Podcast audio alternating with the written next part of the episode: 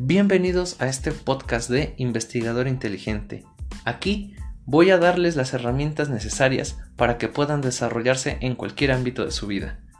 Hoy, por ser el primer capítulo, vamos a abordar una de las primeras secciones que vamos a tener aquí. Es la sección de qué es un. Para los que se estén preguntando de eso de qué es un, es una sección en donde vamos a analizar la vida de diferentes personajes a lo largo de la historia, les vamos a desarrollar poco a poco todos sus aciertos y errores que los llevaron a ser quienes fueron. Y trataré de ayudarles a comprender cómo podríamos utilizar esta en nuestra vida. Bueno, el primer podcast vamos a abordar a un personaje bastante conocido, pero bastante polémico. Estoy hablando de Adolf Hitler. Y no, quiero aclarar, no estoy tratando de incitar que piensen como él, pero es interesante saber cómo un rechazado por la universidad pasó de no tener dinero ni para comer a ser el líder de toda una nación. Entonces, creo que podemos tener grandes lecciones de él sobre qué hacer y también sobre qué no.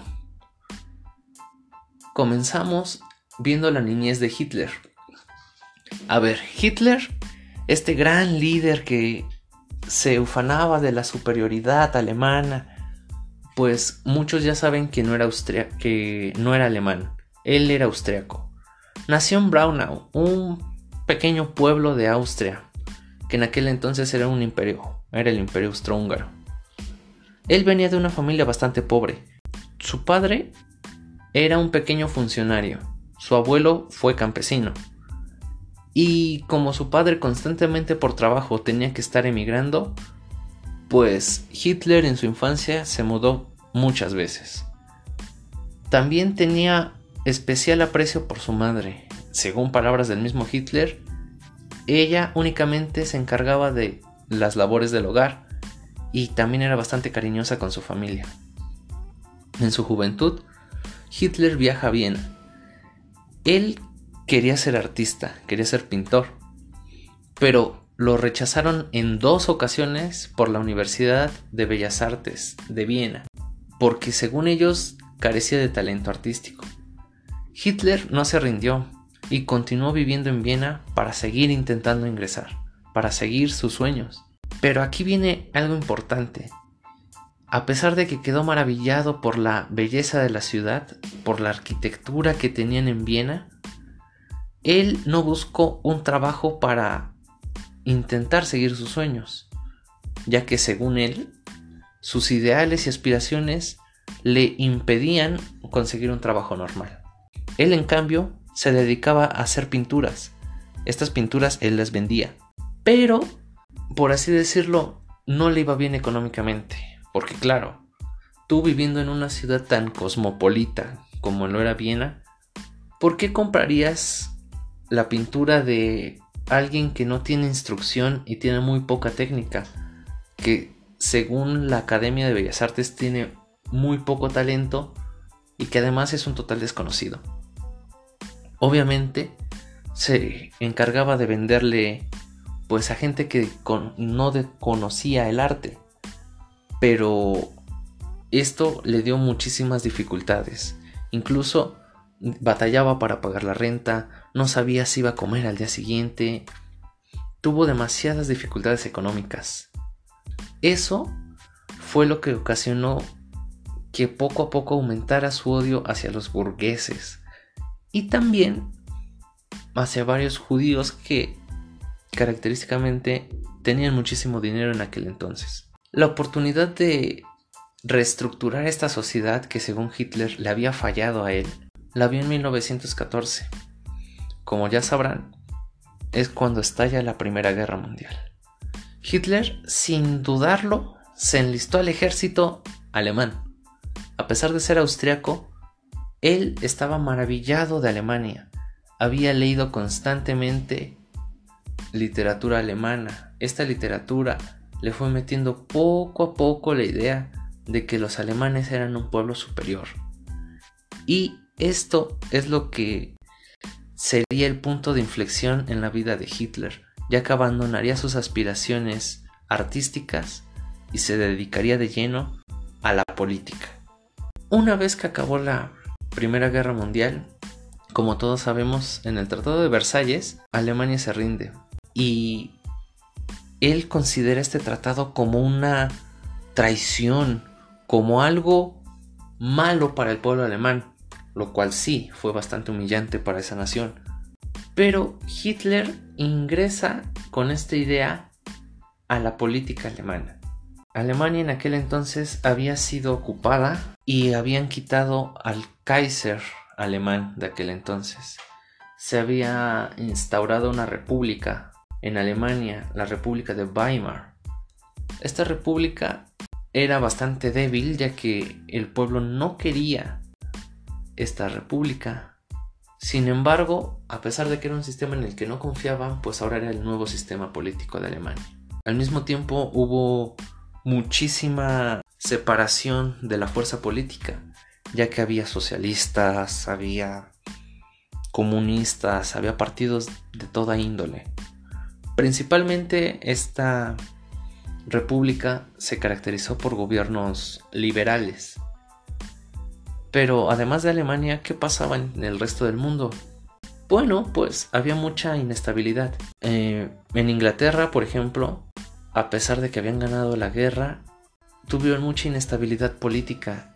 Francia, pues se radicalizó. Eh, la sociedad quedó muy polarizada entre extrema derecha y una alianza entre socialistas y comunistas. Entonces, Francia estaba dividida, Inglaterra estaba inestable, Estados Unidos, vaya, pues fue el crack del 29, entonces la economía norteamericana fue bastante, bastante deplorable. Su situación estaba mal. Mientras tanto, en Alemania, esta república de Weimar que ya les había mencionado, era bastante precaria la situación alemana. Su economía, después de haber soportado la guerra, estaba destrozada. La gente no sabía qué hacer y con la crisis mundial que se vino, fue el momento perfecto para que Hitler metiera sus ideas. Primero se metió al Partido Nacional Socialista Obrero Alemán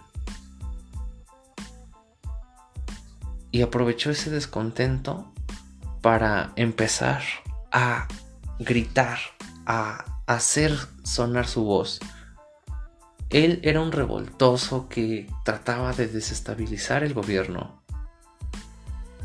Pero poco más. Entonces, Alemania cometió el pésimo error de imprimir billetes. Su moneda, el dinero alemán, no valía prácticamente nada. Tenía una, una inflación bestial. A eso le agregamos que en el sector social había muchísimo rencor hacia los países que ganaron la Primera Guerra Mundial, hacia el liberalismo económico que era estandarte de Estados Unidos y sobre todo hacia la burguesía. Pero Hitler, ya en el Partido Nacional Socialista, el partido nazi, el 8 de noviembre de 1923 trató de dar un golpe de Estado en Berlín, pero no funcionó. Este partido quería al general Ludendorff como un nuevo líder, como el nuevo gobierno nacional de Alemania.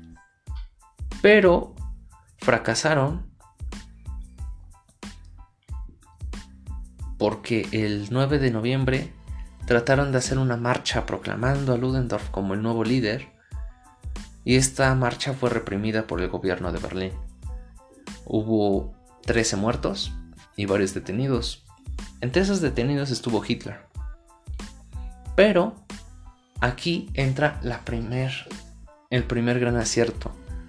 Y es que él, una vez que fue detenido, aceptó todos los cargos, toda la culpabilidad.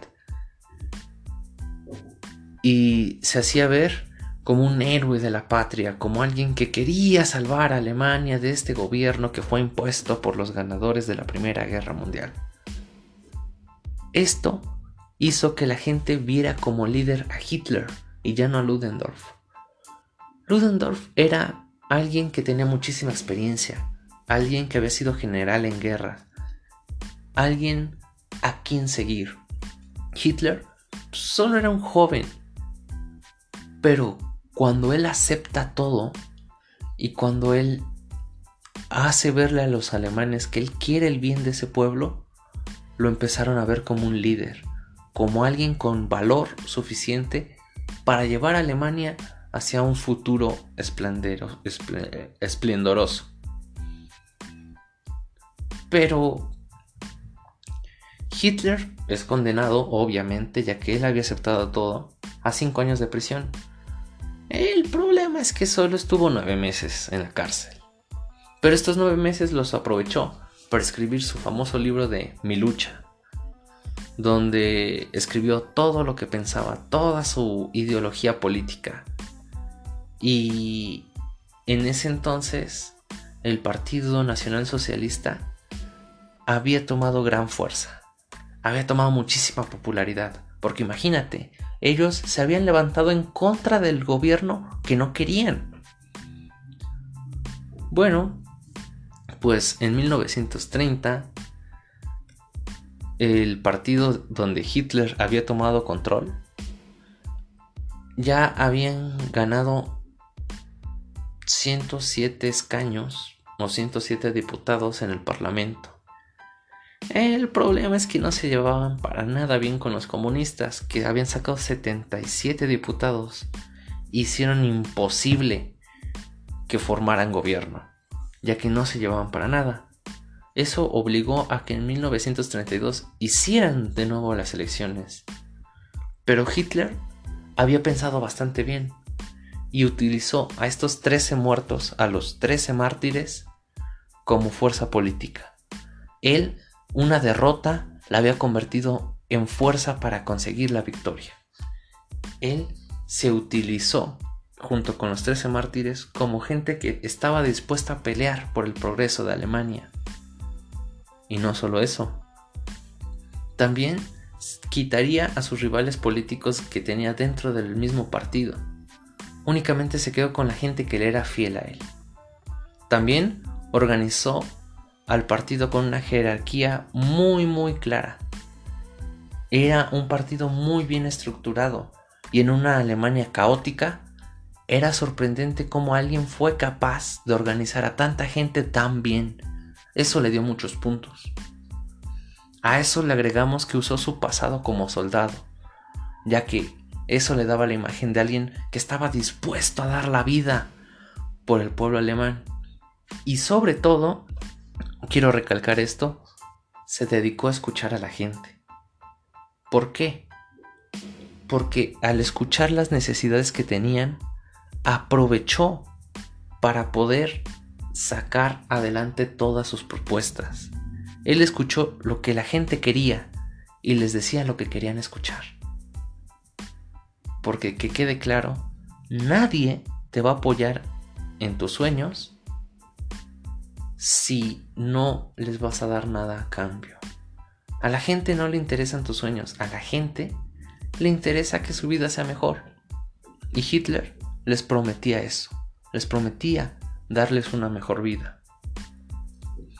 Él tenía claro que necesitaba el apoyo de la gente si quería ganar, porque tomar el poder por la fuerza no le funcionó. Una vez que llegaron así las elecciones, arrasó Hitler. El partido consiguió 230 diputados. Con eso, a pesar de que no había sido una mayoría absoluta, conseguían los escaños suficientes para formar un gobierno. Hitler así es como ascendió al poder, ya que curiosamente él personalmente nunca ganó elecciones la ganó su partido. Y una vez que Hitler ya tenía al poder de Alemania en su mano,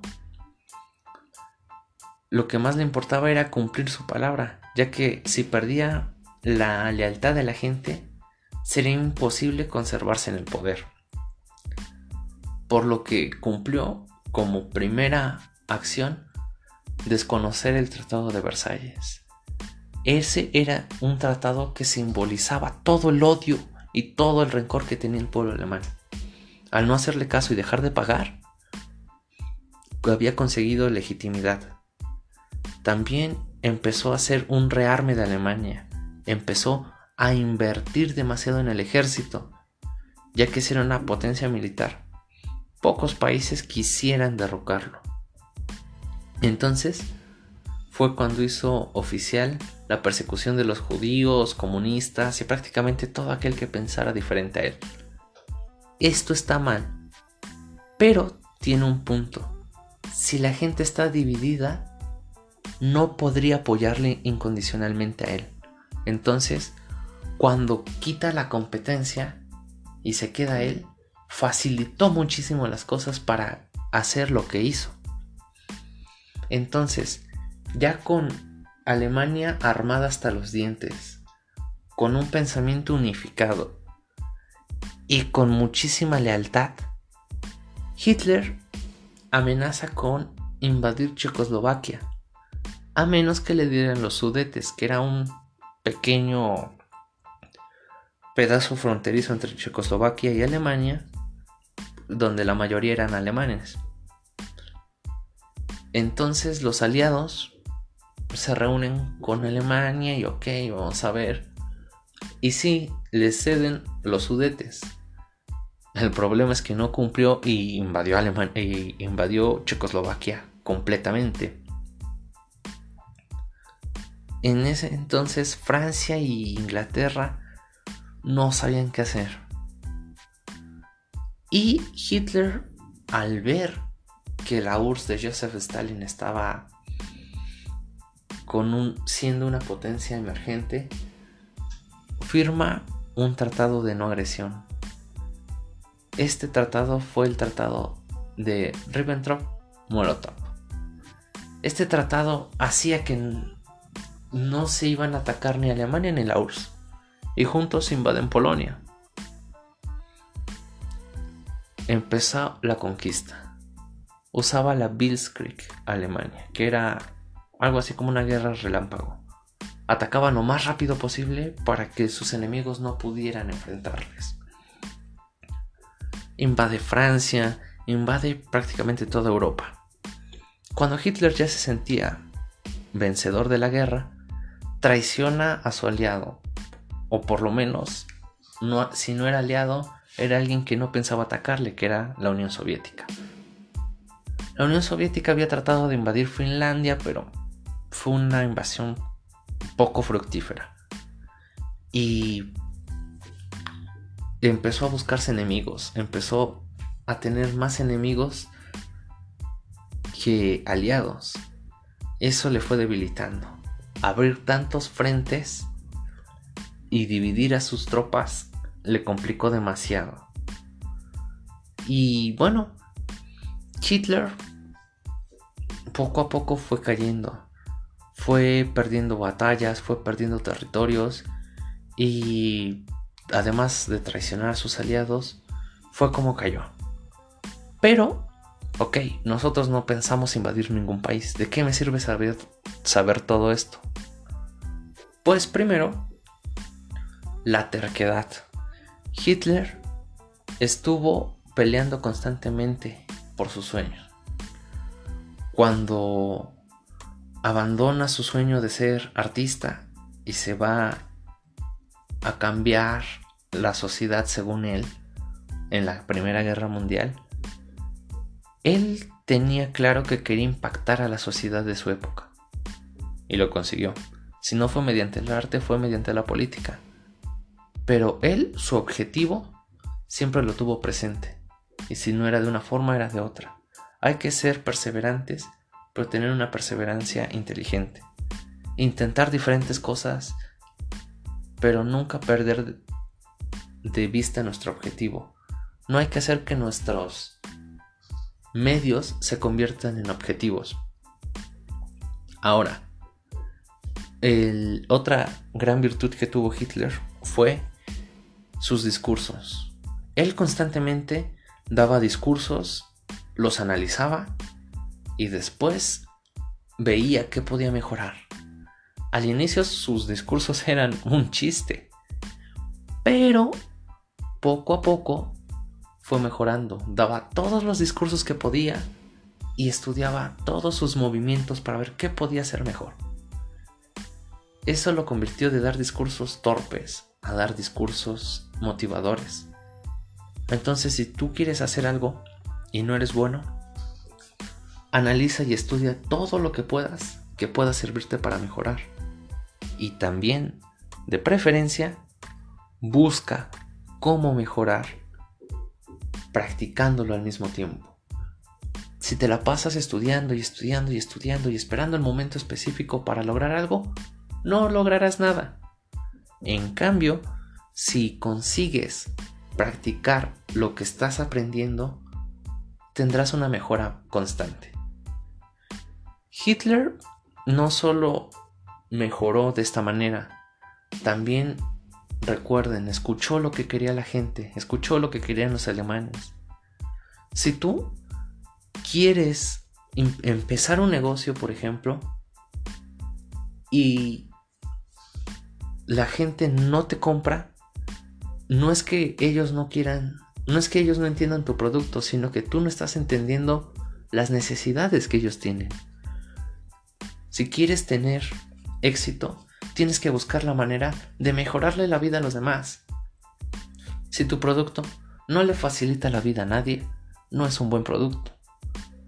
Si tú haces una película o haces algo de entretenimiento. Pero es algo que nadie quería y que nadie pedía. Entonces, fíjate qué es lo que quieren ver, fíjate cómo se quieren divertir. También, esto va aplicado a todos, absolutamente a todo. Trata de ver cómo mejorar la vida de los demás para que entonces los demás empiecen a apoyarte a ti. Después, el estar quitando a los disidentes también podemos interpretarlo, no como exterminar a tu competencia, sino que él lo hacía con la intención de unificar el pensamiento alemán. Si generas unidad, es mejor, porque es más fácil llegar lejos todos juntos que separados. Una estrategia que usó también fue culpar a los judíos, culpar a los homosexuales, culpar a la demás gente que no fueran alemanes o la mayoría de los alemanes. Esto se llama hombre de paja. Es crearte un enemigo ajeno, un, un enemigo exterior que hace que la gente de tu comunidad se una en contra de ese enemigo. Eso ha sido utilizado muchísimas veces. Entonces, si puedes lograr ver algo que afecte a la sociedad, algo que afecte a tu tribu, a tu comunidad, a, a tu círculo cercano, y quieres unirlos, hazles ver ese enemigo. Y vas a ver que es más fácil que todos se unan para acabar con él, con ese enemigo. Entonces, tienes que estar buscando constantemente cómo unir a la gente para tus propósitos o para los propósitos de esa gente. Recuerda que siempre tienes que apoyar a los demás. Y por último, su caída. Hitler fue atacando y fue incumpliendo su palabra. Fue y invadió Checoslovaquia cuando había prometido que no lo haría. Fue y atacó a la Unión Soviética cuando habían acordado no atacarse. Además de traicionar a toda la gente, esto hace que ya nadie crea en ti. Y si buscas apoyo después de traicionar a la gente, ten seguro que no solo no te apoyarán, sino que buscarán cómo detenerte. Y por último, llegó un momento donde tenía más enemigos que aliados. Hitler olvidó que él no es capaz de superar a todos juntos.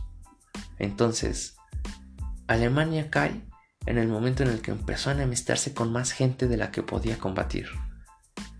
Hitler dejó con vida a Inglaterra cuando fue a atacar a, cuando fue a, atacar a la Unión Soviética. Si tienes muchos campos abiertos, si tu atención se tiene que distribuir entre diferentes cosas y diferentes objetivos, acabarás por no lograr ninguno. Trata de focalizar tu atención y tu energía en las cosas prioritarias. Lo que más te importe, lo que más te lleve a donde tú quieres estar. A esas cosas tienes que darle vital atención. Todo lo que no aporta a ello, quítalo de tu tiempo, quítalo de tu rutina. Trata de que todo lo que hagas tenga una razón de ser, de que todo lo que hagas te acerque un poquito más a tu meta. Porque si tu atención la tienes en diferentes cosas, no lograrás ninguna.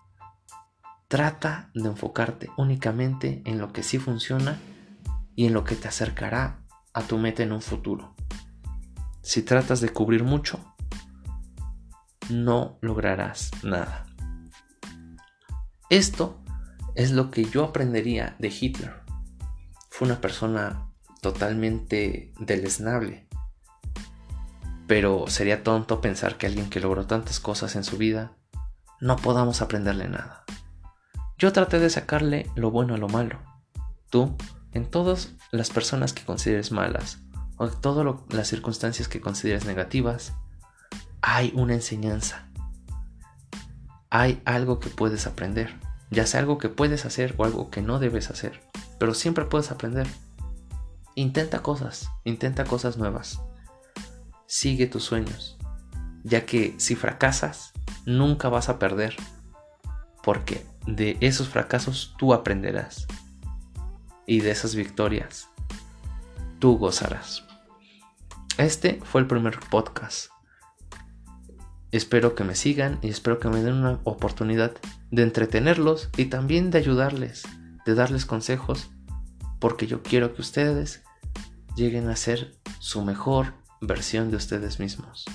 Quiero que cada día sean mejores.